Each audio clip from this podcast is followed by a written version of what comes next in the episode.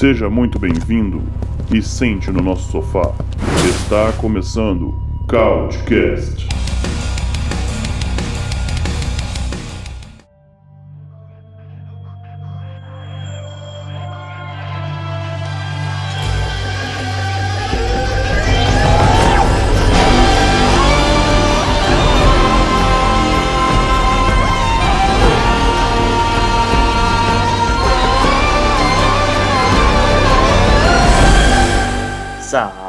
Saudações Couchers! Bem-vindos a mais um Couchcast. No episódio de hoje nós vamos falar sobre a série The Witcher da Netflix. Aqui é o Daniel e essa série me fez ficar mais fã ainda do Henry Cavill. Hoje eu estou aqui com o Bernardo. Eu sou o Bernardo, formado em publicidade, adoro o universo Witcher e a gente veio aqui para falar algumas coisas que a gente achou interessante, não só falar as coisas ruins como a armadura do pessoal de Nilfgaard, porque puta que me pariu. Nós planejávamos ler mensagens dos ouvintes hoje, mas a gente não recebeu nenhum. Então, vou aproveitar para lembrar vocês que se vocês quiserem entrar em contato com a gente para tirar dúvidas, para sugerir temas ou simplesmente para fazer um elogio ou uma reclamação, podem mandar e-mail para contato couchpodcast@gmail.com ou mandar uma mensagem no direct do nosso Instagram. Mandem lá que a gente lê no próximo programa. E vamos pro episódio.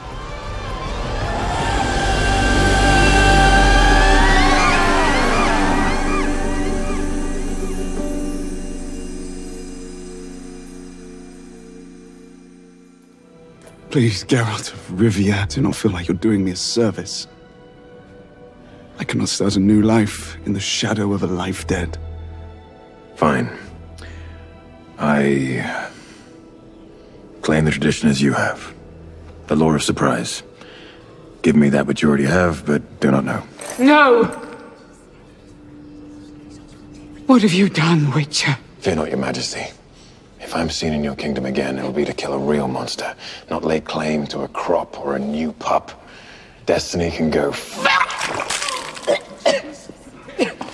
Aletta? Are oh, you?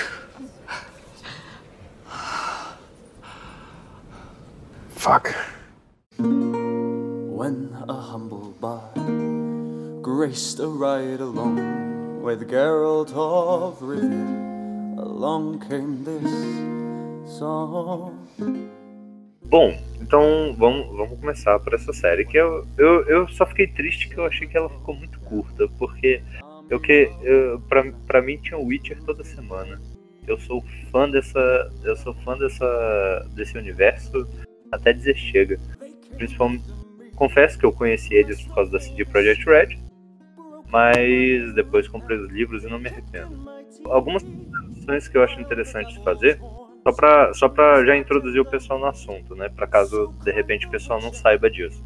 É, primeiro é interessante, é, é interessante falar que a Netflix ela pegou uma liberdade criativa muito grande.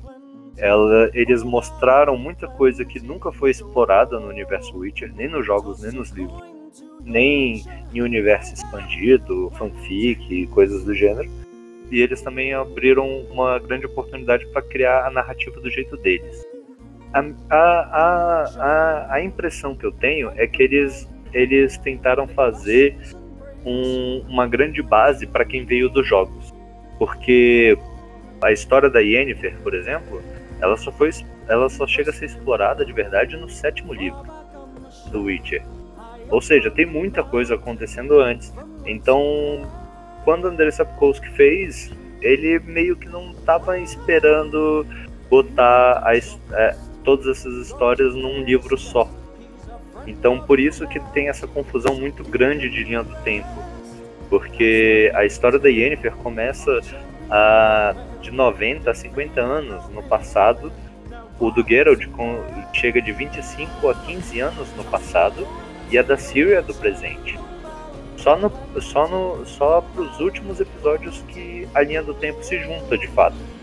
E é uma coisa que eu acho muita gente não reparou, porque às vezes estão em pequenos detalhes como só pra, só pra ilustrar, no episódio 3, que foi traduzido como Lô da Traição, mostra o.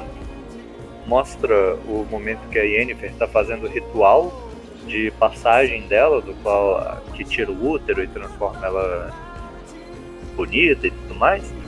E eu, tem, tem um detalhe só que entrega, que quando ela vai pro baile, você encontra o rei Foltest criança, mas na outra cena tá o Geralt adulto trabalhando com o Foltest adulto. Quem não, quem não sacou essa ideia não viu que tem uma diferença muito grande de uma cena e outra, entendeu? Uhum. É, isso é uma coisa que eu gostei bastante nessa série. Ela não é, é, é ela não é linear, né? E você nunca sabe quando você está no passado, no presente ou no futuro. Sim, eles tentaram dar uma linearidade boa nisso, mas eles acabaram falhando um pouco miseravelmente, mas é porque não foi, não foi pensado assim, né? Então, mas eu, eu achei que, para contar a história da série, eu, eu gostei bastante. Porque eu achei legal esse negócio de. É, é, você tá contando uma, uma. a história deles, você tá contando sobre os personagens, tá apresentando tudo, mas fica, fica interessante, assim, você, você fica. Durante o. o eu achei que, que, que, é interessante você ir descobrindo em qual período você tá, assim. É, é, é uma coisa diferente, porque as séries geralmente elas são lineares. Igual tem, assim, em filmes, por exemplo. Os filmes eram todos lineares até que o... apareceram filmes como Amnésia, por exemplo, que a história ela não é linear, ela tá, ela, ela fica caminhando entre, entre passado e presente. Uhum. Então, e, e, as séries elas também tinham, geralmente, geralmente as séries são todas lineares e essa série, pelo menos eu é, foi a primeira que eu assisti, não tem essa linear, linearidade, né? Linearidade. Opa, não é uma história linear. Pelo menos, pelo menos não, é, é, para mim essa foi a primeira série que eu assisti que não é linear. E eu achei muito interessante te, ficar desco tentar descobrir em que período eu tava, que período eu tava assistindo. Como eu não, como eu não joguei os jogos nem li, nem tinha lido os livros na época que eu assisti a série, era tudo novo para mim. É, foi muito legal conhecer os personagens, e a, é, o caminho que eles estão trilhando. Entendi.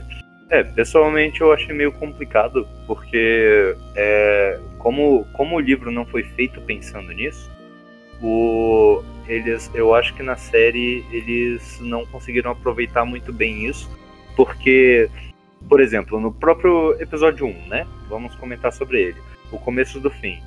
Pra, que fala, que fala da, da história de Blaviken, apresenta pra gente a história do a história do da profecia do Sol Negro, fala um pouco da conjunção das esferas, mas ao mesmo tempo também apresenta o início do ataque de Sintra. Só que como eles não mudaram a paleta de cores, como eles não não situaram com designs muito diferentes, você acha que tá tudo acontecendo ao mesmo tempo, mas tem uma diferença de 15 anos entre um e outro, entendeu? Sendo que, para piorar ainda a linearidade, para você ter ideia, é, é, coisas como, por exemplo, assim, não, não que faça diferença, não, não, nesse caso em específico não vai ser, não, não é ruim, mas no episódio 3, eles falam a, o conto O Bruxo, que foi o primeiro conto do Witcher, que fala que fala quando quando ele faz um trabalho para o rei Foltest para salvar a princesa Ada que virou uma estriga. Esse conto é antes do que acontece no Geralt no primeiro episódio. Uhum. Então, mas quando eu tava assistindo o primeiro, quando eu assisti o primeiro episódio, eu pensei exatamente o que você falou, que era uma que tudo estava acontecendo ao mesmo tempo. E foi muito legal para mim é, quando comecei a assistir o segundo, o terceiro, e descobri que o que naquela na, na verdade aquilo que eu tinha visto não era não estava acontecendo ao mesmo tempo. Eu achei muito legal esse descobrir que eu estava vendo três histórias diferentes em períodos diferentes. Foi muito foi muito legal assim. A primeira vez foi a primeira vez que eu vi uma série com um roteiro tão rico nessa questão de, de criativo, assim, de, de, na hora de contar a história. É, é, eu achei que eles consertaram isso muito bem nos últimos episódios. Que eles conseguiram fazer as pessoas entenderem muito bem. É, porque eles estavam fazendo a ligação, né? eles estavam contando a história dos personagens, e aí no, no fim eles ligam tudo. E você chega no, no, no período presente, digamos assim. E eu ouvi, depois que eu, que eu assisti a série, eu tive a oportunidade de ouvir uns audiobooks baseados no. É, é uns audiobooks dos livros, né? E. Eu, é, pelo menos o que eu ouvi, os audiobooks que eu ouvi, eles eram contados mais ou menos desse jeito, assim. Era. O livro não era uma história só. Dentro desse livro tinha várias histórias. É, não, é porque assim, é, isso aí é, um, é uma pequena curiosidade que pouca gente sabe do Witcher, porque pouca gente pegou para ler o, os livros mesmo.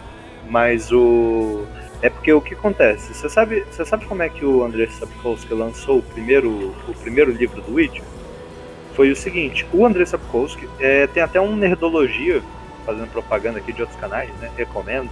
Tem, o, tem até um Nerdologia que eles falam um pouco disso que é, parece que o André Sapkowski ele gostava de fazer essas histórias, ele escrevia para umas revistinhas e tudo mais, e ele fazia, se eu não me engano, para alguém da família, acho que um sobrinho ou filho, mas enfim, ele fazia essas histórias, e um dia teve um, um concurso de literatura na Polônia, que o André Sapkowski participou, com um conto falando de um personagem que ele já tinha criado e tal, que ele chamava de O Bruxo, inspirado inspirado numa, numa lenda é, polonesa também, que eu não sei falar o nome dele, mas é, é Wizardman, alguma coisa assim, que lembra uma espécie de, de Merlin, é, que é que ele é meio alquimista, meio feiticeiro, meio bruxo, mas não é nem, não é nem deles, ele é bem altruísta, fica na dele, sendo que o conto original ele fica na.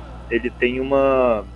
Ele tem uma torre que ele teleporta. Ele se teleporta com a torre. É um estilo meio Howl of the Mountain King, entendeu? O. O. O, o, o Witcher foi inspirado nesse. Foi inspirado nesse conto só que aí ele fez uma parada mais moderna e inspirou um pouco no estilo Van Helsing, de caçador de monstros. Só que, diferente do Van Helsing, que é mais porradeiro, coisa assim, ele tentou dar esse ar meio Merlin, assim, meio do tipo. É, nem tudo se resolve na espada e tudo mais.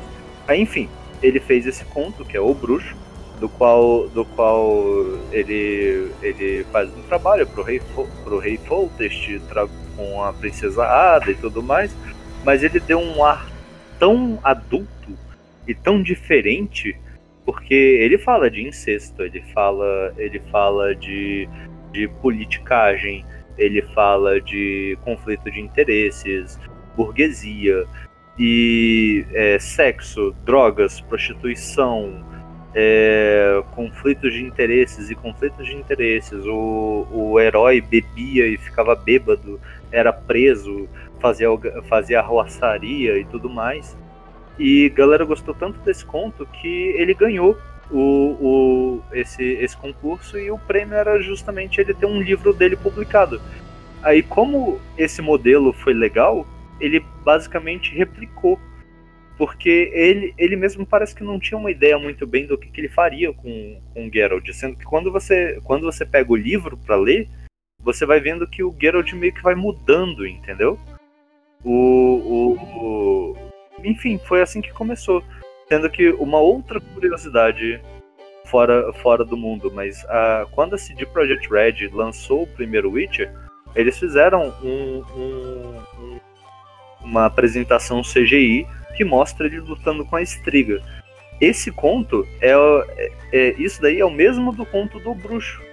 Que quem, quem jogou sem, sem saber acredita que, que o, o jogo do Witcher acontece logo depois dessa CGI. Mas não. Entre o início do jogo e essa CGI, você tem mais de 15 anos de diferença, entendeu? Eles só não explicaram isso. Era tipo, quem entendeu, entendeu. Quem não entendeu, problema seu. At least when Phil Evandrel's blade kissed my throat, I didn't shit myself. Which is all I can hope for you, good lords. At your final breath, a shitless death. But I doubt it. Quando eu ouvi o audiobook, eu fiquei muito. Eu, eu fiquei lembrando muito do, da, da, da forma como a série foi apresentada para mim, porque é, como o livro era dividido em contos, eu fiquei lembrando que a série também eram histórias é, separadas, em, é, apesar dela parecer que são histórias que estão acontecendo ao mesmo tempo. É, cara, eu gostei muito do, dos atores que foram colocados na série. Eu, eu gostei muito das atuações, achei que todo mundo trabalhou muito bem. A fotografia também da série me agradou muito. Eu tava assistindo Game of Thrones e eu gostava da série, mas eu vou dizer que eu gostei mais da série do The Witcher do que eu gostava de Game of Thrones. Sério? Eu não acompanhei o Game of Thrones. Sério. Game of Thrones é uma história muito boa, mas tem umas coisas um pouco. Às vezes ele é, é, fica um pouco desnecessário, às vezes. Tem algumas coisas que estão ali no meio, parece que estão ali no meio da história para encher linguiça. A série do The Witcher, eu achei, pelo menos a primeira temporada da série, eu achei que foi que ela foi muito coesa, muito redondinha. Tudo o que acontecia tinha uma tinha um porquê e tinha uma influência com os outros, uma ligação com os outros episódios. Sim. É, e para ser e para ser sincero, eles enxugaram muita coisa para conseguir caber. Então eu acho que foi por isso que não teve essa sensação de que tá enchendo linguiça. Claro, tem momentos que acontecem menos coisa, tem momentos que são mais ambientados, são, são, são momentos para criar uma, uma ambientação, para você entender o personagem, entender o que está acontecendo, mas não, mas meio que foi isso. Como, como eu falei também, eles aproveit, eles, eles tiveram muito uma, uma liberdade criativa, sendo que no, no último episódio, quando Geralt encontra a Ciri, no livro, eles na verdade já tinham se encontrado muito antes, anos antes, entendeu? Aquilo acontece mas não daquele jeito. Eu acho que eu fui beneficiado por não conhecer a, as histórias antes de assistir a série, porque acho que é uma experiência diferente. Quem já tinha lido os livros ou, ou, ou jogado os jogos sabia, já estava assistindo a série sabendo de coisas que estavam acontecendo. O que não é ruim. Também é, é uma outra forma de curtir a história. Mas para mim foi muito legal ter e descobrindo as coisas aos poucos e vendo aonde que cada, cada história se encaixava. É, mas ainda assim, mas ainda assim foi legal porque é, a conversa, a conversa que eles têm com, com o dragão dourado, por exemplo, não, não nunca foi explorada. A batalha, batalha que a Yennefer travou do, eu esqueci o nome do local agora, vocês vão me perdoar. Eu é, no episódio 7, se não me engano, que rola aquela aquela guerra com os magos defendendo uma fortaleza. Essa, essa batalha, por exemplo, nunca, nunca foi nunca, nunca foi mostrada. Ela é, nem jogo, nem nem fanfic, nem nada. E agora tem um tem uma coisa que, se eu não me engano, está sendo considerada canônica do que aconteceu. Foi maneiro, porque é, mostra, por exemplo, como a atriz Mary Gold conseguiu a cicatriz no seio Inclusive, inclusive é uma coisa que a galera criticou muito nos jogos, porque tipo, no livro descreve que a atriz não gosta de mostrar o busto, porque tem uma cicatriz muito feia lá, sacou? Aí no jogo a primeira coisa que você vê é uma mulher que tem um decote do que vai até o umbigo. e quase não esconde o mamilo do peito, tipo. É, isso é uma coisa que eu, que eu vi é, parece uma coisa que eu vi criticarem da série, que falaram que ah, que o Geralt não tem uma cicatriz na cara, não sei o quê. Mas eu entendi isso como o que eu tô vendo na série é o passado dos personagens.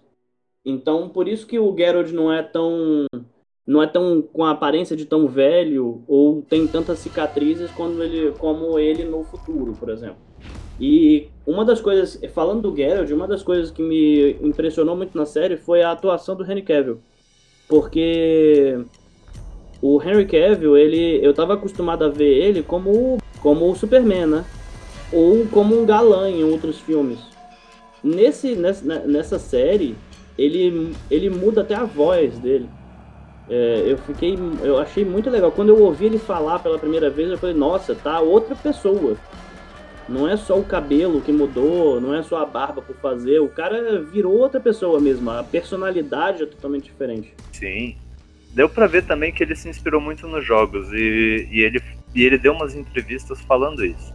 É porque, cara, eu. Sem, sem, sem spoiler nem nada, até porque tem gente aqui que não jogou, que não jogou, né? Mas o, o trabalho que a CD Projekt Red fez de ambientação e de cuidado, de carinho com o universo inteiro, eu, eu não consigo expressar de quão, quão foi. Um dia, um dia eu espero que a gente fale sobre isso. Eu acho que vocês vão gostar de ver os detalhes que eles botaram. Mas é, é, até, até a diretora principal, que agora me, me falha o nome, que foi. Foi. Eu, acho que foi a. Foi. Foi a, a, diretora principal, né? A diretora não, a escritora principal da série, ela, ela até falou, teve várias cenas que, que eles tentaram fazer igual o livro, só que o livro tava estranho. E eu concordo, e eu concordo meio com ela, porque é tipo assim, o Geralt é sempre conhecido como o, o, o caladão. Só que, por exemplo, no banquete que eles têm em Sintra, que que acontece no episódio 4, né? Cara, se você lê aquilo, é tipo a. Puta, esqueci o nome de todo mundo. A, a rainha fala com ele, tipo, duas linhas de, de, de fala e o Geralt fala, responde 6, 7, 8. Aí a rainha fala mais duas, ele responde mais 8, 9, 10 linhas. Tipo, pra um cara calado, ele é bem. Ele tem uma matraca bem solta, saca? Já, no, já na série, eles viram que isso, pare, isso parecia muito falado pra um cara que tava. que é calado, e eles trocaram pelo famoso. Que depois. Uhum. Falando desse negócio do Geralt, da atuação do Henry Cavill, é claro que ele puxa muito dos videogames, porque o cara é um super nerd, né? Sim, e querendo ou não, foram os videogames que alavancaram a, a, o universo Witcher, né? Porque o Witcher já existe há um bom tempo. Foi lançar os jogos que em um, dois anos todo mundo conhecia e queria conhecer mais. Não é à toa que até a capa dos livros hoje em dia são inspiradas no, nos jogos. é, mas eu, eu achei, e, e além do, do do, da atuação do Henry Cavill, eu também gostei de um outro personagem que eu gostei muito, foi o Jaskier, ou Jaskier, eu não sei, não, não sei bem como pronunciar. Nos audiobooks, eles, o, o narrador chamava ele de Jaskier, é, então eu vou chamar ele assim. Mas é um, foi um personagem que eu gostei bastante. Inclusive, aquela, aquela música que, o, que ele canta pra. É, fazerem as pessoas. Porque ele fala, eu vou fazer você. Porque o Geralt ajuda ele, né? E ele falou, como, como agradecimento, eu vou, eu vou fazer as pessoas te adorarem. Sim. E aí ele faz aquela música maravilhosa, né? Toss a coin to your witcher, oh valley of plenty, oh valley of plenty, oh. Aquela música que virou uma febre na internet, né? E ela é muito boa mesmo, assim, é, eu, eu gostei muito da, da, do... E a atuação do cara é muito... O cara é muito bom, assim, atuando. É um personagem muito divertido. Que ele faz um bom contraponto do Geralt, né? O Geralt é um cara sisudo, sério, e ele é todo malucão. Tem, como é que é? Casa com a mulher e aí ela some. E a, aí, de repente, eles chegam na cidade a mulher fala... A mulher fala, ah, você, você não seu safado, você, não, você sumiu, não aparece. Parece até um, umas histórias do Brasil. o cara que casa com a mulher some no mundo, ninguém sabe se ele morreu ou se ele tá vivo. E no audiobook, eu vi no audiobook que ele é mais ou menos isso mesmo. No audiobook ele também parecia um cara bem divertido, assim, falava. É, sempre tinha situações muito é, cômicas e engraçadas, assim, tipo, é, relacionadas a ele, assim. O... Sim, é, é parte do alívio cômico que o Yesker é do... no universo. Inclusive foi mais uma das coisas da, da liberdade criativa deles, né? É, essa música não existe no livro. Ah, mas é outra mídia também, né? O livro é de. Isso é uma da. É, é pra falar a verdade, isso é uma das coisas que eu não gosto muito no Senhor dos Anéis, por exemplo. Porque você vê uma música escrita lá no livro, e aí você não sabe como. É, assim, você, na, na, você, não, você não sabe a melodia. Então fica meio abstrato você conseguir é, entender aquela, aquilo como uma música. Mas já na série, que é uma, é uma mídia audiovisual, é muito mais fácil de você de você mostrar uma coisa desse tipo. Tanto que no, os filmes do Senhor, os, as canções nos filmes do Senhor dos Anéis são, são melhores do que quando você lia no livro. Pelo menos na minha opinião. E então eu acho justo que a série tenha mostrado, tenha, tenha criado uma, uma música tão boa para ilustrar o talento do Jaskier. Sim. É, porque também quando a gente fala de uma série, né, é, diferente do livro, existe toda uma equipe por trás, né? Por mais que o Sapkowski seja o gênio da humanidade, o cara mais criativo do mundo, que sabe fazer tudo maravilhosamente bem, ele ainda não vai ser tão bom quanto uma equipe inteira, ainda mais uma Netflix que quando que além de ser uma, uma, uma das empresas que mais vale no mercado na, na nesse nessa proposta, né? Não só de streaming, como de cinema em geral, vamos dizer assim, audiovisual. O, o, o ele, e eles estavam que e eles na época estavam querendo brigar com Game of Thrones, que já tinha mostrado que era o, que era um tipo de público que que é fiel, vai acompanhar e, e que seria uma série que ia dar certo. Não é à toa porque eu lembro que quando terminaram a série, ela se tornou a série mais bem assistida do, do, do Netflix. E eles anunciaram que vão, vão investir mais dinheiro, vão investir mais tempo. Então, pô, né? Sempre, sempre vai ter uma produção melhor do que a do André Sapkowski, por mais por melhor que ele seja. Não que ele seja o gênio, mas você entendeu o ponto, né? Uhum. É, teve muita gente que implicou com a forma como foram retratadas certas coisas, tipo o colar do Geralt. Já ouvi gente criticando, falando que é horrível, que no. Mas assim, você só tem referência disso se você jogou o jogo. Se você se baseia no que era no jogo, né? Porque no livro não tem muito como você. Você é, fica mais da sua imaginação.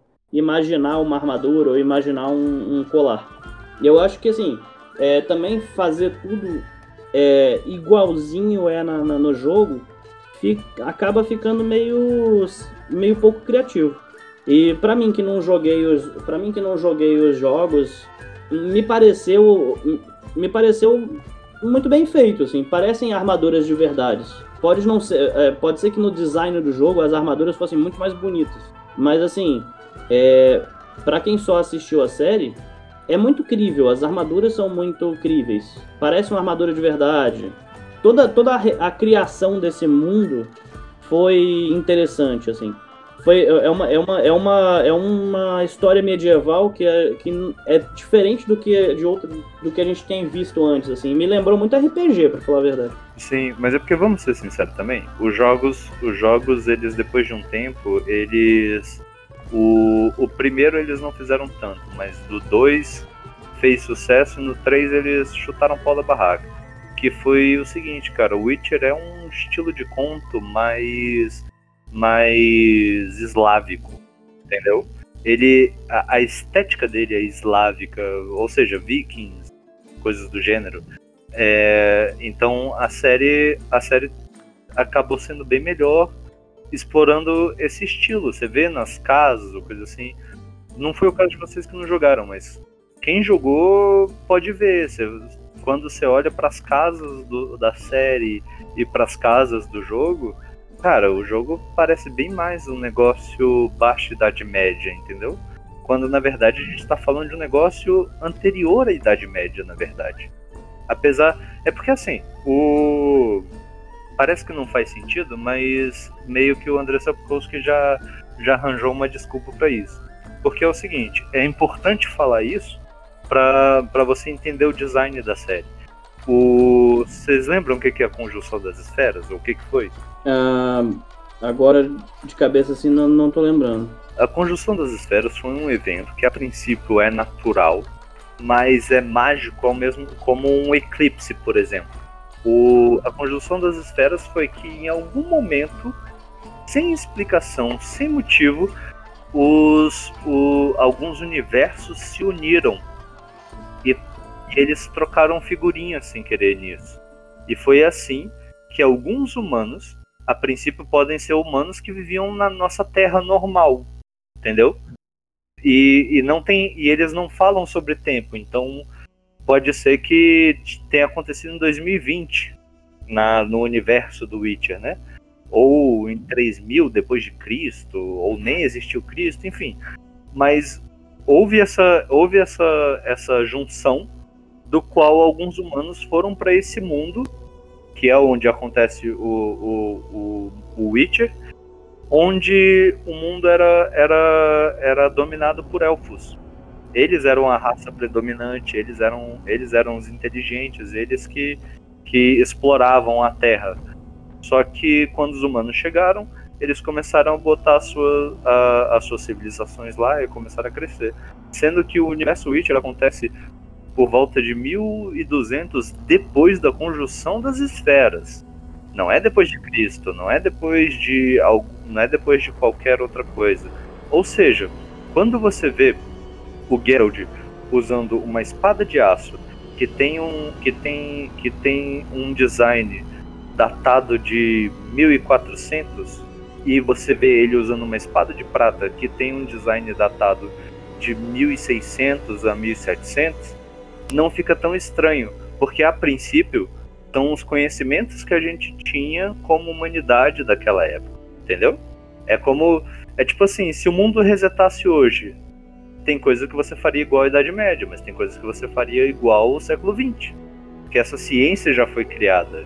Você já sabe fazer isso. Às vezes você só não lembra como fazer e tem que estudar um pouquinho mais e tudo mais.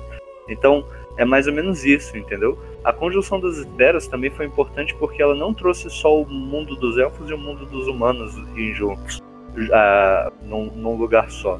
Mas ela trouxe também outros universos, como o, o, dos vampiros e lobisomens e outras criaturas do gênero. Mas deixa eu ver se eu entendi. A, a, o mundo de The Witcher é o mundo que a gente vive? Não. É outro mundo, outro universo, outro. Ah, entendi. A princípio, a princípio, a princípio até outra dimensão. At least when Philavandrel's blade kissed my throat, I didn't shit myself. Which is all I can hope for you, good lords. At your final breath, a shitless death. But I doubt it. É, eu gostei muito também da da Yennefer. Eu não conhecia aquela atriz, não sabia nada do que ela tinha feito antes, mas eu achei muito legal é, a forma como ela como ela interagiu na história assim ela começa como uma pessoa é, como uma uma camponesa é, que tem tem que é, é, tem uma deformação física que os pais estavam querendo vender a mulher para ganhar dinheiro e, e ela passa de uma garota ingênua para uma feiticeira poderosa e sábia e independente de todo mundo, ela não, ela não, ela não se liga nem ao a, própria ordem, né? Ela fica meio que independente. E eu ach, achei que essa, essa achei que essa atriz fez um trabalho muito bom. Sim, também ela me surpreendeu também. Só que só para acrescentar, é, você lembra você lembra o porquê que a Yennefer é toda deformada assim? Eu não lembro exatamente por que, que ela é toda deformada, mas eu sei que ela nasceu assim, eu acho. Uma coisa que a gente descobre depois é que ela tem sangue de elfo, se eu não me engano. Exatamente. É porque o que acontece? É, há, um, há muito tempo atrás, eu não lembro agora qual foi o nome da, das pessoas, nem do, nem do ano que foi, mas eu acho que foi lá para 1100. O, o con, conseguiram, houve um casamento de um elfo com uma humana. E foi assim que surgiu o que eles chamam de o sangue ancestral, que é um sangue que basicamente aproveita o bom das duas, das duas espécies. Só que, a princípio, isso gerou outras, outras pessoas que tentaram fazer a mesma coisa. Tipo, virou, virou uma coisa até normal humanos e elfos se relacionarem. Só que eles são espécies diferentes, eles são de mundos diferentes. A biologia deles veio de forma diferente. Mas isso foi acidente? Ela é. Essa, essa, essa união entre elfo e humano foi um acidente ou foi alguma coisa pensada? Foi tipo uma experiência? Não, foram, foram do, dois seres que se apaixonaram e resolveram se casar. Só que os filhos deles nasceram bem, só que os netos deles, que é a Yennefer, um deles não, não nasceu bem. É, porque não entra muito nesse mérito, né? Só fala que ela, é, ela descobre em certo ponto que ela tem sangue de elfo. Mas não entra muito nesse mérito. Sim, é por isso que ela consegue trabalhar tão bem com magia, entendeu? Hum. E acaba, e acaba tendo uma vantagem sobre as outras feiticeiras por causa disso. Porque ela é como se ela tivesse um sangue ancestral versão 2.0, entendeu? Mas não é o lendário sangue ancestral. At least when Philivandrel's blade kissed my throat, I didn't shit myself. Which is all I can hope for you, good lords. At your final breath, a shitless death. But I doubt it. Mas eu achei assim que a, a transformação da atriz, quando eu vi ela pela primeira vez, eu tinha, eu sabia como era a Yennefer na, no, nos, no, pelas imagens dos jogos, mas eu não sabia que ela, ela tinha uma deformação física. Quando eu vi ela pela primeira vez, é, eu acreditei realmente que a, que a atriz fosse daquele jeito. Em nenhum momento a atuação dela me pareceu artificial, assim, me, me pareceu que ela estava é, usando uma prótese ou qualquer coisa assim. E aí, quando ela sofre a metamorfose, ela vira outra pessoa, assim, nossa, é, e assim, parece realmente que pegaram uma atriz que tinha uma deformação física e no meio da, da, da, da, da série falaram assim, vamos fazer um... Vamos, vamos pagar uma cirurgia pra mulher. E aí pegaram e consertaram coluna, e deixaram ela porque realmente parece parece que ela realmente sofreu uma metamorfose ali que eu achei um, trabalho um trabalho de atuação excelente assim poucas poucas atrizes ou atores têm esse nível de, de desenvolvimento é ponto também para o trabalho da, da de efeitos especiais né não é, com certeza os efeitos especiais ajudam muito mas se a, a atriz ou o ator não forem bons você não consegue passar o que, a, o que ela conseguiu passar nessa série. É, ela realmente tem um talento para atuar. Sim, ela conseguiu convencer muito bem de que, de que ela realmente tinha um problema físico. O, o, que, eu, o que eu achei meio triste foram só alguns pequenos detalhes que você pode até me chamar de chato, que eu sei que eu, que eu vou ser, mas eu não tô crucificando a, a série por isso. Mas a Yennefer nos livros ela é mais feia do que o que apareceu na série. E ela fica mais bonita do que, pelo menos eu achei que ela ficou na série. E, inclusive, é um ponto é um ponto bem legal. Isso não é spoiler, tá? E eu recomendo depois, quando você for jogar ou ver, a, ou ver as, ela nos jogos, você repare nisso. Porque o, uma das coisas que fez o Geralt se apaixonar por ela foi justamente porque, com os sentidos aguçados dele, ele conseguia ver a Yennefer que era antes da magia da, do embelezamento ter sido feito nela.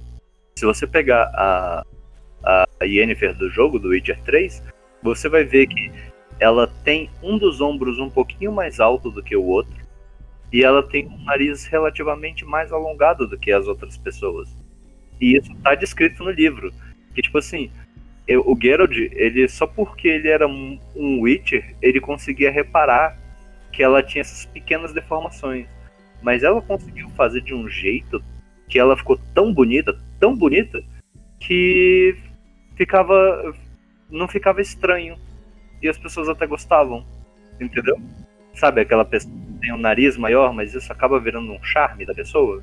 Uhum. É, o que a série me mostrou, pelo menos a impressão que eu tive, é que era exatamente isso. A, era exatamente isso. A Yennefer, ela conquistou o Geralt porque não porque ela era bonita, mas ela conquistou ele porque ela eles se entendiam, né? Ela, ele, ela, ele achava ela interessante. Sim, os dois se reconhecem o monstro um no outro. Não era uma questão de não era uma questão, ah, ela é, ela é bonitona, eu me, eu me apaixonei por isso. Ela é, é ele, ele ele e ela tinham uma, uma ligação, assim, eles, eles se completavam.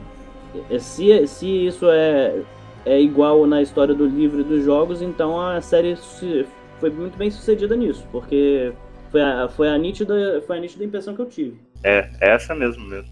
O, o Geralt, o, o Geralt é um dos maiores gados que você já ouviu falar. E provavelmente vai. É sério. Tipo, dando um pequeno spoiler, até porque eu não sei se vai. Até porque meio que já foi explorado isso nessa primeira temporada, mas não foi muito bem dito. Lembra que tem um episódio que eles, que eles vão caçar o dragão e a Yennefer tá em cima de um cavaleiro? Sei. Que tem um. Que tem um. Que, que aparece um cara que é um anão retratado de uma forma totalmente diferente dos anões da, da cultura pop que eu já tenha visto. Porque geralmente o anão na cultura pop é ou é ou um anão de verdade, tipo uma pessoa com nanismo, tipo o, o Tyrion no Game of Thrones, ou é um ator que é transformado num, num anão clássico de D&D, por exemplo, como foi o Gimli, né? Que transformaram o ator num... É, ele é parrudo, ele parece um, um barrilzinho, né?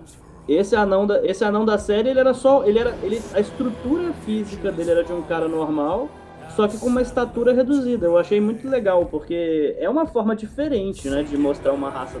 É porque, sabe por quê? É um negócio, é um negócio que eu acho muito legal do universo Witcher, que eu vejo em poucos universos. Eu, até hoje eu só vi isso muito bem no universo Warcraft. Que é o seguinte, cada raça é uma raça.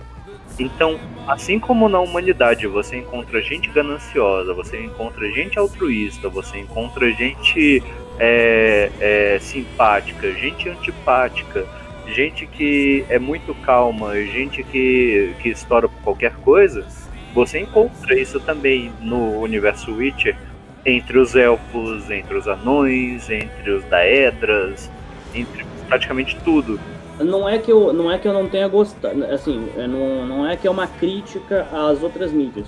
Eu, eu acho legal também quando é caricato, quando os anões são, por exemplo, no Senhor dos Anéis ou no World of Warcraft, que os anões são retratados de uma forma específica.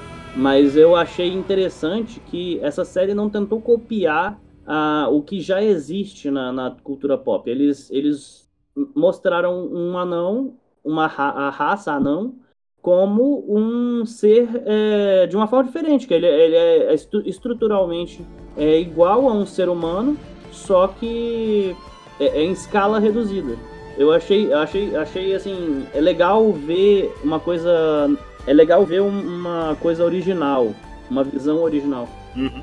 Não, é legal porque quando ele, quando, quando você pega uma, uma proposta tipo essa, essa que eu acabei de falar, que tem no Witcher e tem no Warcraft, é porque justamente você pode tanto pegar os estereótipos, os caricatos, o, o, o que todo mundo vai reconhecer, como você pode pegar o, também o, o outro lado.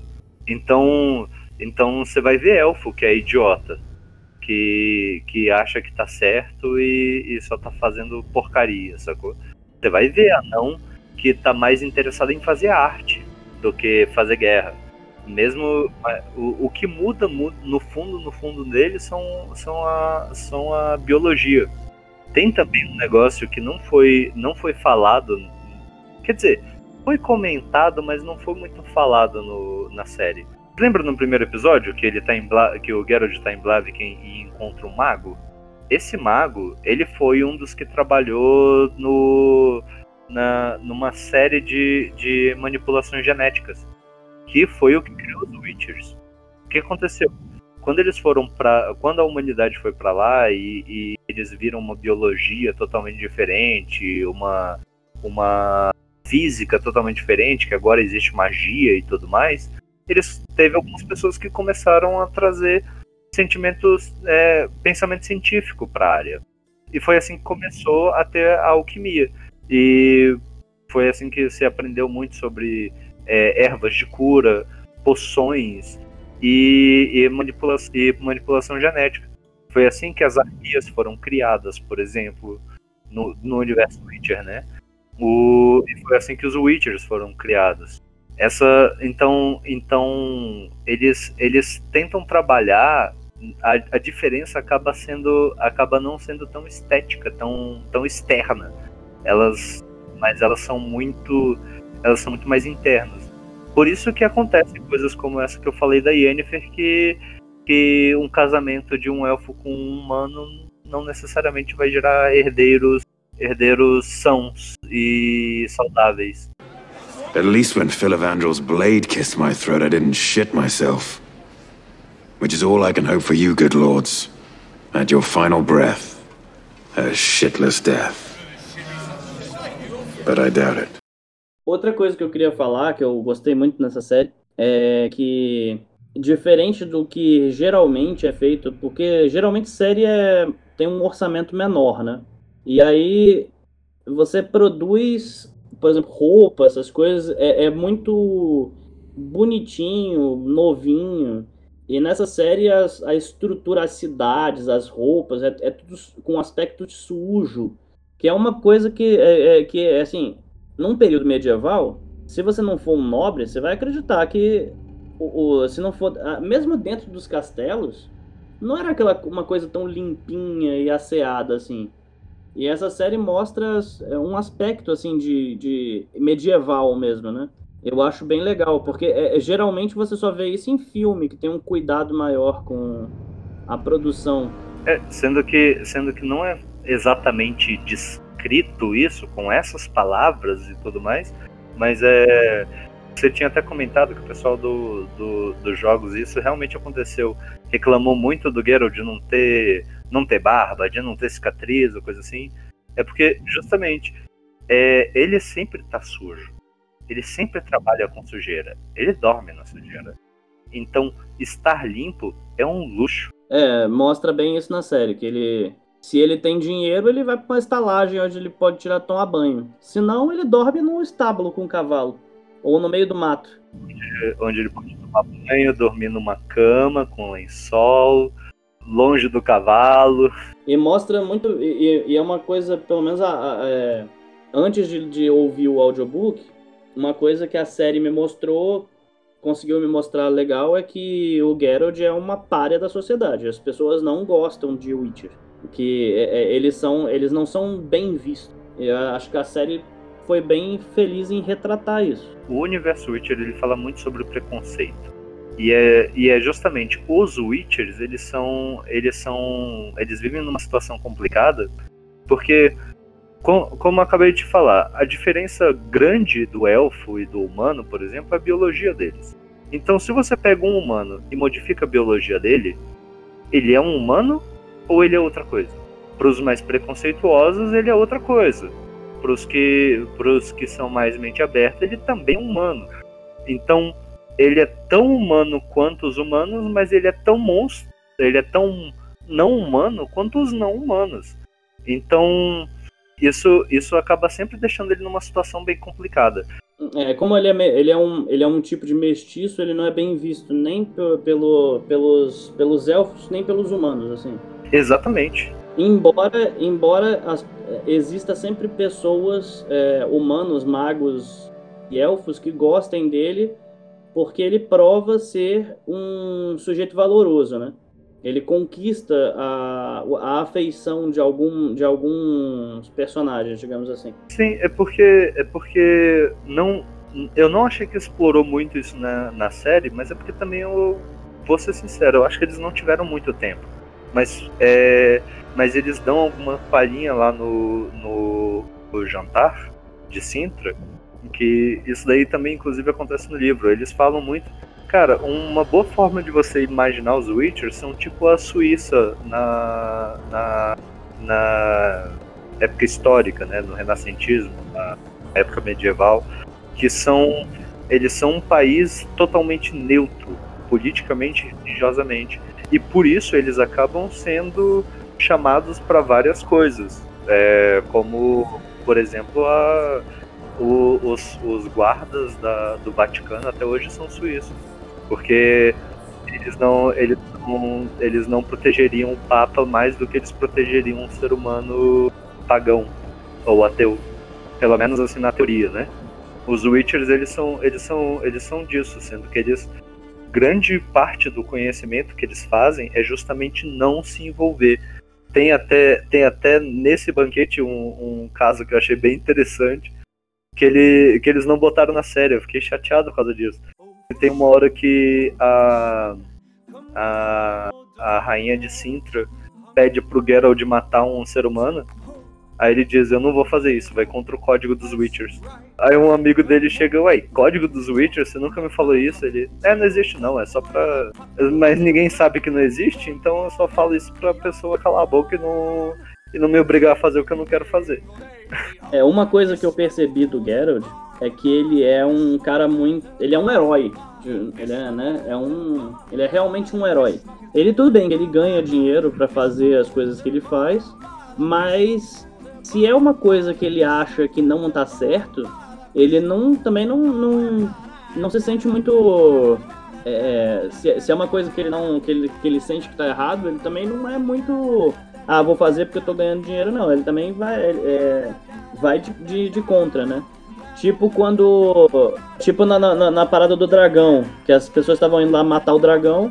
Aí ele e a Yennefer conversam lá com o dragão e eles eles, aí eles chegam à conclusão de que não, não vamos, não vamos deixar matar o dragão porque não tá certo. Sim. Mas é porque também tem um, tem um, outro, tem um outro detalhe importante que eles não, eles não falaram isso na série. É porque os Witchers, eles, eles têm. Eles realmente têm um código de conduta. Não tem o código dos Witchers ou coisa assim, mas eles têm um código de conduta, como por exemplo, eles não aceitam contratos de assassinatos de outros seres humanos ou de, ou de vampiros. Por quê? Pro bem deles. Porque o que acontece? Quando você mata uma pessoa, você nunca sabe quem você está atingindo por trás. O cara pode ter um filho, o cara pode ter um irmão, ele pode ter um pai. E isso, isso é um problema para eles quando você se envolve muito com política. Então, é, eu acho que o exemplo vai ficar meio ruim, mas eu acho que você vai entender. É mais ou menos como, como os Estados Unidos diz que não negocia com terroristas. Porque se eles negociarem com um, todos vão querer negociar. Entendeu? Se você dá esmola para um, todos vão pedir.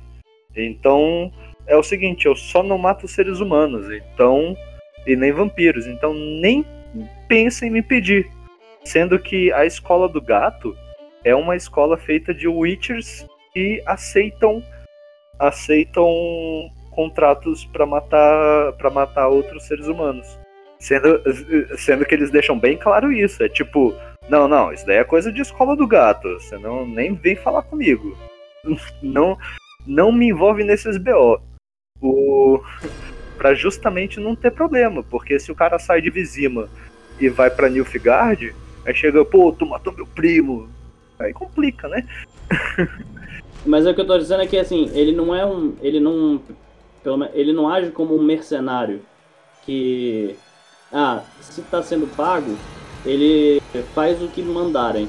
Ele, ele muitas vezes ele, re, ele rejeita é, trabalhos que ele acha que não estão certos. Sim, é justamente por isso. Sendo que tem outro problema também, que a gente não leva em consideração porque a gente é ser humano, né? Mas eu achei bem legal que o André Sapkowski botou isso. É porque não se sabe exatamente quanto tempo vive um Witcher. Para você ter ideia, o Geralt tem 90 anos, tá?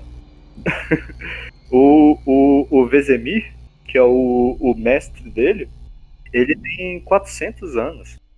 Quer dizer, nem se sabe mais quanto tempo ele tem, mas acredito que ele tem 400 anos.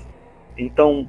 Ele aparece na série, não, né? Ele aparece como relance no, no último episódio. Você lembra que, tem, que o Geralt sofre um, um um, um ataque e tem um cara numa, numa carroça que leva ele. Aham, uhum. ele fica envenenado por causa do. Do, do afogador, sim. Aí levam ele. É, aí ele pede para levar ele num lugar que era o cara que ia conseguir consertar ele, digamos assim. É, esse é o Vezemir, que é o, o, o Witcher da escola do lobo mais antigo e que virou professor do Geralt. At least when Phil Evandrel's blade kissed my throat, I didn't shit myself. Which is all I can hope for you, good lords. At your final breath, a shitless death. But I doubt it. Os Witchers, eu não, não sei se você lembra como é que eles são feitos. Eles normalmente são crianças pegas de, é, quando, quando bem pequenininhas mesmo, aí eles passam por um negócio chamado o, o é, The Trial of Glasses, que é o como é que era? Teste da. Eles vão, eles vão administrando umas, po umas poções, né? Que vão modificando ele. Sim, sim. Vai, eles, vão, eles vão administrando umas poções que modificam a, a pessoa geneticamente. Aí você tem que ser criança porque o seu fator de regeneração é muito maior e a sua rejeição a, a, a essas químicas é menor. Aí, se você sobreviver, você começa a ser treinado e se você sobreviver esse treinamento, aí você vai para aí você vai para escola e começa a aprender e tudo mais, e você fica anos e anos, décadas treinando, aprendendo, decorando, testando para aí você conseguir sair e fazer alguma coisa. E um dos motivos que eles não aceitam contratos para matar vampiros é porque no universo do Witcher só um vampiro consegue matar outro vampiro. E eles não fazem por questões de, de hierarquia. Porque se um vampiro mata outro vampiro, por que, que ele não vai matar outro? Entendeu? Então vira uma, vira uma parada meio guilda dos ladrões. Se eu matar um ladrão que matou outro ladrão, eu tenho perdão. E ainda garanto que um traidor não vai estar entre nós. Então é meio é uma sociedade meio no medo assim. O... E como você. Como então qualquer outra criatura não consegue matar um vampiro, véi, você tá lá com 40 anos, você é um Witcher, você mata um vampiro, você vai viver mais 400. Se esse vampiro conseguir, conseguir voltar à vida, você que vai se ferrar, entendeu? E corre o risco de, de caçar ainda outros Witchers pra, de vingança de você, porque eles são vampiros, eles não morrem. Eles não. não, não, não, não tem que dar satisfação para ninguém. Eu acho que uma das coisas que me atraiu no personagem do Geralt é que ele tem uma personalidade meio Wolverine, assim, né? Verdade, lembra? Ele é meio. É aquele cara de poucas palavras, meio rabugento, mas que tem uma. Uma índole boa, né? É, de, de fazer a coisa certa. Sim. O, o Geralt eu ainda acho ele mais engraçado porque ele é, ele é mais banana. Não em todas as situações, mas ele é mais banana do que o, do que o Logan, entendeu? Eu gosto, eu gosto, eu achei muito legal aquele episódio que ele tá com insônia. E ele vai atrás de um de um Genie só para curar a insônia dele. o, o que inclusive na verdade eu achei meio tosco, porque os Witchers não dormem, saca? Eles só eles só meditam. Ah, eu achei divertido. Ele tava tão ele tava tão desesperado para dormir, porque fazia tanto tempo que ele não dormia, que ele queria que ele foi atrás de um Dini para poder para poder voltar a dormir. Quem dera fosse tão fácil assim, né? é, não, e não foi, né? Porque na verdade quem, quem, quem acabou ficando com a parada foi o Jaskier. Ah, não, foi o. Na, não, foi o. Ah, não, é, é, isso é que é legal desse episódio, porque você acha que o, o Jaskier é que ficou a, é que conseguiu abrir lá a, a tampa, né? E aí ele que ficou com o poder lá de pedir os desejos. Mas na verdade foi o Geralt. E ele foi ele que fez o Jaskier parar de, de respirar porque por acidente, porque ele, ele falou que não ele falou uma coisa que não que não devia. Ele falou que queria que o Jaskier calasse a boca. É, ele não, mas ele não sabia que ele estava com que ele tava com os desejos. Então é, ele não fica sendo que o nome desse conto no livro se chama O Último Desejo. E o nome do livro é O Último Desejo. É tipo, é, é, o conto mais, mais importante do livro. Gente, desculpa aí se eu tô dando spoiler do livro, mas já foi. E é, é por causa desse, dessa parada que ele conhece a Yennefer, e é, e é por causa desses desejos que ele sela o destino dos dois, né? Porque depois foi descobrir que ele meio que desejou sem saber que eles fossem, o destino deles estivesse ligado, né? É, nunca, nunca foi falado quais foram as palavras que o Geralt falou, né? Nem na série. Mas mas assim, não, não foi não foi dito, mas ele mas mas o que mas mostra que o, ele ele é, ligou o destino dos dois. Ele ele entrelaçou os destinos deles. Sim, porque em teoria, porque o, se, o que que a, o que que a Yennefer estava tentando fazer? Quando fizeram a magia que deixou ela bonita, tiraram o útero dela. E isso, e isso, e cara, é, criar uma vida é uma coisa complicada, né? Vamos ser sinceros, estamos em 2021. Não, e ela, a parada da, da Yennefer é, fica, fica bem claro que a parada da Yennefer é ter o que ela não pode ter. Tudo que ela faz, tudo que ela faz é para conseguir coisas que ela não teria.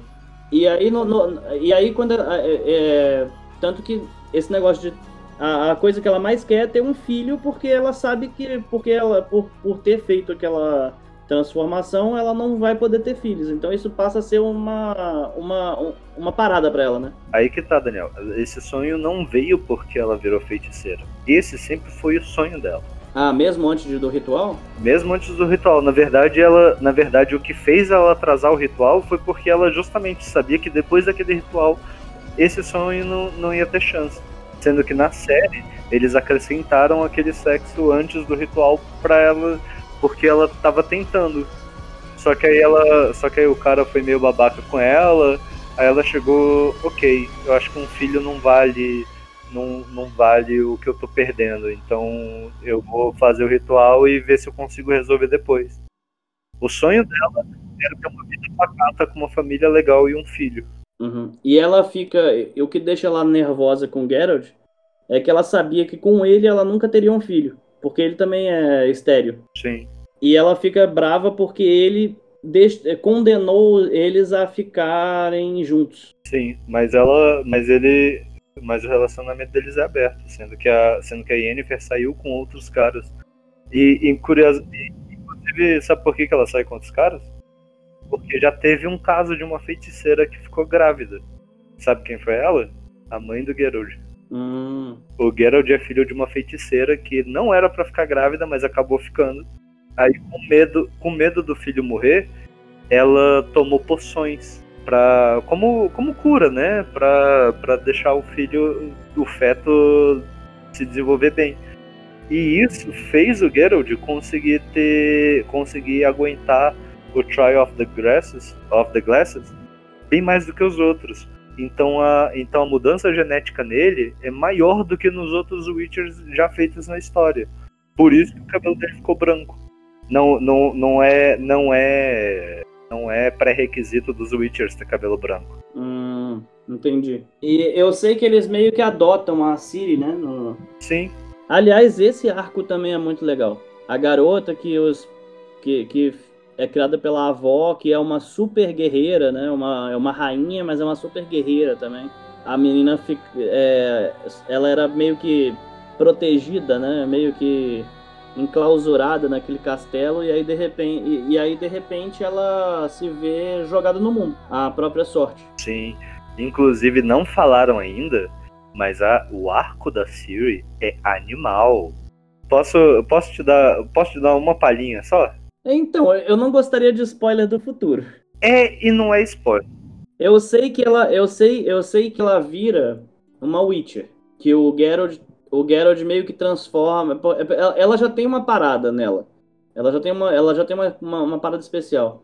Mas o Geralt meio que treina ela para caçar os monstros também, né? Sim, ela tem o sangue ancestral, lembra que eu te falei? Uhum. O, o, o, a parada da, da Siri é porque a mãe dela tinha o sangue ancestral. E, obviamente, por ela ser filha, tem o sangue ancestral também. Só que olha só, ela não só tem o sangue ancestral, como, pra não dar spoiler, o pai dela vira rei também. Eu vou parar por aí. At least when Phil blade kissed my throat, I didn't shit myself. Which is all I can hope for you, good lords. At your final breath, a shitless death. But I doubt it. Essa história também é legal, né? Que é... o pai dela tava, tava amaldiçoado. Ele tava meio, meio, ele tava meio humano, meio bicho. É, era um pouco espinho. E o Geralt salva ele. Ele era, ele era o príncipe Sonic, entendeu? Mas o Sonic não é um porco espinho, é um ouriço. Sim. Ele é um ouriço também. É um tipo de porco espinho. É, mas aí o Geralt salva, né, a vida dele. Sim. Ele fica eternamente grato. Por isso que ele. Por isso que o Geralt faz a, a lei da surpresa. E logo depois descobrem que ela tá Ah, sim, o, o costume, né, da lei da surpresa? Sim, você entendeu a lei da surpresa? Entendi. Só pra. Eu vou explicar só pra quem estiver ouvindo a gente de repente não, não, não pegar. Sim, por favor, explique. Pode explicar. A lei da surpresa é, um, é uma tradição que se tem na, na região de Sintra, mas outros lugares também fazem, que é o seguinte: quando alguém te deve alguma coisa, você pode invocar a lei da surpresa. A lei da surpresa significa o seguinte: eu fiz um favor pro Daniel. O Daniel tá me devendo um, um pagamento. Mas não é um favor qualquer, é uma coisa importante, né? Sim, alguma coisa importante. É, sei lá, Porque na- no caso do, do pai da, da Ciri, o Geralt salvou a vida dele, né? Mas não é qualquer favor. Sim, mas pode ser. Você pode resolver isso até como um contrato, se quiser. Isso daí fica entre as partes. Mas vamos, vamos, vamos dizer, o, o, o Daniel teve um problema, eu fui lá e, e resolvi, e isso salvou a vida dele, ele tá eternamente grato pra mim, mas ele não sabe como me agradecer. E eu não sei o que pedir, não tô precisando de nada no momento. Então eu posso invocar a lei da surpresa. A lei da surpresa é o seguinte: a próxima coisa que o Daniel descobrir que ele recebeu não é dele, é minha, como pagamento. Entendeu? Então, se eu fui lá e ajudei o Daniel, invoquei a lei da surpresa, nós dois concordamos e tudo mais, e de repente o Daniel descobre que ele é herdeiro da coroa da Suíça porque o, o, o tio dele morreu e ele é o único herdeiro. Agora essa coroa é minha. Quem dera. Entendeu? Aham. É, fica, fica bom porque você não. Você deixa de ganhar alguma coisa, mas ao mesmo tempo você me paga. Foi, foi assim que a Siri virou, entre aspas, posse do Geralt. Porque ele fala, né? Não, eu invoco a lei de surpresa, então. Aí eles descobrem que a princesa tá grávida. Na cara de todo mundo. Que a rainha fala, você não sabe o que você acabou de fazer. Só que o Geralt tava mó. Ah, dane-se isso, eu não tenho a menor pretensão em ficar com essa garota. Aí, só que aí todo mundo. Só que aí ficam falando pra ele, né? Você não tem como negar o seu destino. É porque, Daniel, ela é, a Siri é simplesmente a pessoa mais politicamente poderosa que você consegue imaginar que exista, entendeu? Uhum. E ela é filha de um Witcher. É, mas o que eu tô dizendo é que o. É que, assim, ficaram muito preocupados. Ah, ele vai levar. ah, por exemplo, a rainha fica preocupada. Ah, que ele vai levar a minha neta. Mas o Geralt tava assim: ah, não, não, não quero levar essa garota. Fica com ela aí. Não, não, tem a, não tem a menor pretensão disso. Só que aí ficam falando pra ele o tempo todo. É, você pode dizer que você não quer, mas você não pode fugir do seu destino. Você, seu destino e o dessa criança estão interligados agora. E você não tem escolha. Sim, E realmente, e realmente você vê que esse negócio não é uma superstição, porque ele no, no- desde que o reino de Sintra é atacado por aqueles é, por aquele reino inimigo, Nilfgaard, que é o Reino do Sul. isso, desde que eles são atacados, ele não a, a, o, a, a, garota fica procurando pelo Geralt e parece que ela nunca vai achar ele, que os, que os caminhos dele estão indo para cantos completamente diferentes, mas no final das contas eles, eles acabam se esbarrando por, por puro acaso. At least when Philavandrel's blade kissed my throat, I didn't shit myself. Which is all I can hope for you, good lords. At your final breath, a shitless death. But I doubt it. Eu não lembro agora qual, qual foi o qual, é- qual era o título, mas lembra naquele episódio que aparece o Doppelganger, que eles que eles estão indo atrás da Siri, que eles falam de uma chama, acho que é chama eterna, ou chama branca, alguma coisa assim. É um título ligado a fogo. Eu lembro disso. O título do episódio, você tá falando? Não, não. Lembra que lembra que tem um Nilfgaardiano que contrata um general Nilfgaardiano que contrata o Doppelganger para para se para parecer o conselheiro de Sintra para quando falar com a Ciri ela não ela ir com ele. Ah, sim, pra, pra achar ela. Então, falam que foi ordens da chama, não sei o que. Essa chama é, ela vai ser muito importante e eu não vou falar muito para não dar spoiler. Mas o tipo assim, para você entender, Sintra é o é tipo como se fosse, sei lá, os Estados Unidos. Eles são os mais ricos, os, o- os mais influentes, o que tem a melhor moeda, o que tem a melhor ciência, o que tem o melhor exército, o melhor tudo. Sendo que Sintra é tipo o lugar, sacou? É, Todo mundo quer fazer, quer fazer diplomacia com eles, todo mundo quer ser amigo deles. É, é, é, e essa guerra, é, essa guerra na verdade começa porque o, o herdeiro de Nilfgaard queria uni- é, casar com a filha da, com a princesa de Sintra, só que ela acaba ficando com o, o príncipe que tá, o príncipe amaldiçoado, né? E aí, e, no, no e, e aí de- e essa, essa, a consequência disso é que começa essa guerra toda. Aham. É só, só. Eu vou falar um negócio aqui que vai ser um spoiler pra quem jogou os jogos, mas você não vai entender, tá? Mas o nome, o nome do príncipe que casou com a princesa de Sintra se chama Emir. Quem jogou, quem jogou já entendeu. Não procura no, no, no Google se você não quiser spoiler, tá? Não, pode deixar que eu vou ficar bem quietinho. Vou esperar, vou esperar a segunda temporada pra saber o que, que acontece. É, não, essa, essa próxima temporada vai, vai falar do Emir. Aliás, será que vai ter uma segunda temporada? Porque Vai, vai ter. já tem, já tem mais de já, já tem mais de dois anos, né, que, que essa que essa série, a primeira temporada da série foi feita. Cara, eu tô. Sim, eu tô acompanhando, mas é que eles tiveram vários problemas, principalmente pela questão de Covid. Né? Essa pandemia, essa pandemia tá atrapalhando muita coisa de produção cinematográfica, ainda mais quando a gente fala de um negócio que trabalha com muito exército, né? Então tem muito figurante, tem muito, tem uma produção. Mas eles só, mas eles demoraram pra dar continuidade, né, na, na produção. Sim, sim. É, eles estão demorando, mas, mas é, a produção a produção já foi já, já teve que interromper umas três vezes. Uma delas foi porque o Henry Cavill se machucou. Ah, entendi. Aí tipo assim, vamos aproveitar que tá em pandemia e que o cara tá machucado, vamos deixar ele se curar com sem sem Aham. Não, e tem também, ele também tava fazendo altos filmes. sim. Então, então tá complicado. E, e- é uma coisa que já, já se previa, não só pro Witcher, mas para todo o mercado de, de audiovisual, né? Sendo que a gente vê o- os pequenos produtores crescendo tanto justamente porque eles conseguem eles conseguem manobrar melhor.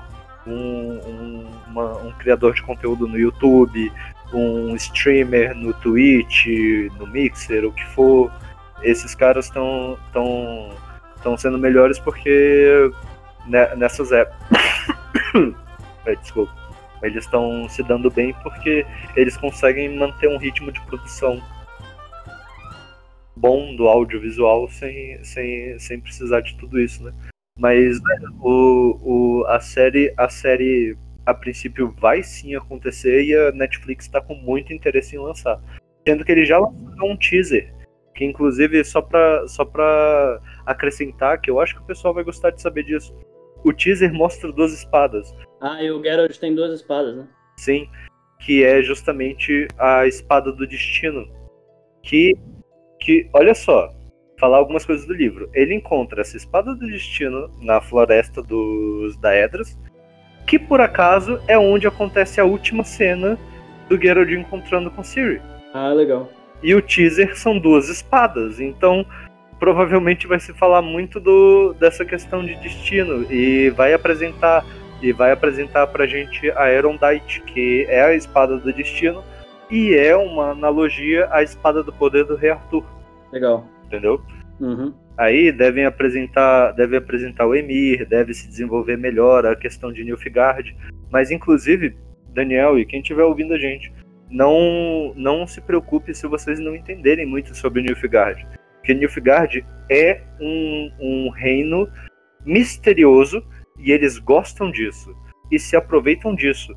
Para você ter ideia, eles são uma nação que ficam no sul e não se sabe o tamanho dela. Então ninguém sabe se eles estão mandando todos os exércitos ou parte dos exércitos. Aham. Assim que sair a segunda temporada, a gente com certeza vai fazer um, um episódio sobre ela. E dizendo, pra dizer se a, série, se a gente acha que a série continuou com, mesma, com a mesma qualidade, se valeu a pena esperar esse tempo todo. Sim, a Netflix já, já anunciou quando no ano que tinha lançado a série que que eles gostaram dos, dos resultados e vão investir em mais. É, pelo que eu fiquei sabendo, o Henry Cavill falou que continua numa boa. Sim, eles já, eles já mostraram até como é que vai ser o design da nova armadura. Hum, maneiro. Que eu, eu fiquei feliz e triste ao mesmo tempo. Que eu, eu acho complicado, que é porque eles tentaram fazer um design totalmente diferente quando o design, quando o design original já é muito bonito. O Geralt, por exemplo, ele usa uma armadura que era muito comum no século XIII e XIV também, que é o que a gente chama de brigantina, que ela é uma armadura de tecido por fora, feita com placas rebitadas de, de, de metal por dentro. Ele vira tipo um colete de metal que você consegue, você tem uma mobilidade muito boa, tem uma tem um peso bem legal e uma, uma qualidade de proteção muito boa. É... Mas eles estão tentando fazer um pouco mais mágico e tal, é liberdade criativa deles. Eu, eu não sei como é que é o nome em, em português, mas é tipo uma scale mail? É parecido. A malha de escamas, ela, ela é mais ou menos o mesmo princípio, né?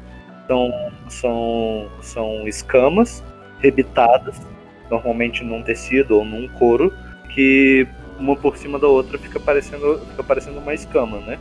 A, a, a, brigantina é basicamente a mesma coisa, só que por dentro. Aí você só vê o tecido com, com os rebites por fora.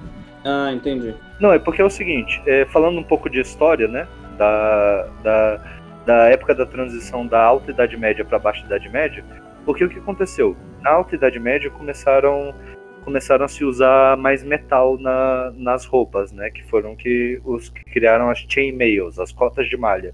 Você faz um anelzinho, e vai, e, e vai juntando eles de uma forma que faz um tecido que você não consegue cortar ele, pelo menos não com facilidade, e botava por cima de, de armaduras de pano que a gente chama de Gumberson. Uhum. Veste por cima da, veste por cima da, da roupa e depois coloca uma, uma um couro por cima da, da, da chainmail. Não, não. Você bota, você bota a Gumberson, que é, um, que é uma armadura de tecido grosso, que ela é feita para parar impacto. Só que ela não para, só que ela não consegue parar corte. Aí você bota por cima a chainmail e a cota de malha, que aí ela para o corte, entendeu? É, é porque também é comum ver que é, pessoas usando por cima da cota de malha uma, uma peça de couro. Sim, às vezes tem, mas é porque o, o que aconteceu? Uma grande evolução que teve na Idade Média foi você conseguir fazer chapas de ferro maiores quando você pega alguma coisa, tipo as armaduras de Roma Antiga, do Egito, coisa assim, você não conseguia trabalhar com metal muito grande sem ele ficar quebradiço. As espadas egípcias, por exemplo, elas tinham toda uma questão de tecnologia para aquilo conseguir cortar, porque aquilo, o, o, bronze, se dependendo de como você faz, você consegue, você consegue entortar ele na mão, entendeu? Então tinha que ter toda uma espécie de espinha dorsal que aí é, que, aí, que aí dava uma, uma estrutura, dissipava a, a, a, a força, aí você conseguia usar aquela, aquela porcaria para cortar alguma coisa de fato. Aí quando começamos a trabalhar com ferro, a gente não conseguia fazer ferro muito grande, por isso que por isso que tinha umas armaduras de placas, como as dos soldados romanos, a Gladius, que não era uma espada muito grande, ou lanças, mas aí a lança também é, um, é uma pequena parte de metal com uma grande com uma grande haste de madeira, né? Enfim, aí com a, com, com a Idade Média e o avanço da, da tecnologia, a gente começou a extrair melhor e trabalhar melhor com ferro e, e conseguir fazer espadas maiores e coisas do gênero. Só que o que aconteceu? Com o pessoal começando a, a melhorar o, as técnicas em cavalo e da metalurgia, eles começaram a ver que eles começaram a precisar de uma armadura um pouco mais diferente, mais unificada. E foi assim que se usar umas placas de metal por cima. O, quando você pega os. Porque assim, eu agora não, não vou lembrar as datas, mas lá pro século IX começou a se usar as armaduras de tecido. Lá pro século X e XI, come, é, lá pelo século X começaram a se usar as cotas de, a, as cotas de malha pelo século XI que começaram a usar essas placas por cima, que eram tipo coletes que você botava por cima. E foi lá no século XI, XII e XIII que eles desenvolveram essas técnicas, como a, a Scale Mail, que na verdade essa, essa, essa armadura escamada ela é, mais, ela é mais fantasiosa do que verdadeira, tá? Ela é mais coisa de RPG do que, do que uma coisa que existiu mesmo. At least when Philavandrel's blade kissed my throat, I didn't shit myself. Which is all I can hope for you, good lords. At your final breath, a shitless death. But I doubt it. Bom, mas então é isso. Assistam a série pra gente poder debater aqui a segunda temporada quando ela sair. Sim, se vocês tiverem dúvidas, se tiver alguma coisa que vocês não, não entenderam, é, pergunta aí, ou, do, ou aqui do podcast, ou da série, ou dos livros, ou até mesmo do jogo. Manda aí que, a, que a, a gente vê se a gente vê se a gente responde nos comentários ou de repente faz até um outro podcast respondendo. É, e lembrando que se você quer entrar em contato com a gente para tirar dúvidas, falar alguma coisa que a gente esqueceu, estimular um outra, uma outra discussão, manda um e-mail para a gente para contato.couchpodcast.gmail.com ou manda mensagem no direct do nosso Instagram, que a gente vai ler aqui no e debater aqui no próximo episódio. Valeu, galera. Obrigado por terem ouvido e a gente se vê por aí. É isso então, galera. Um abraço e até a semana que vem.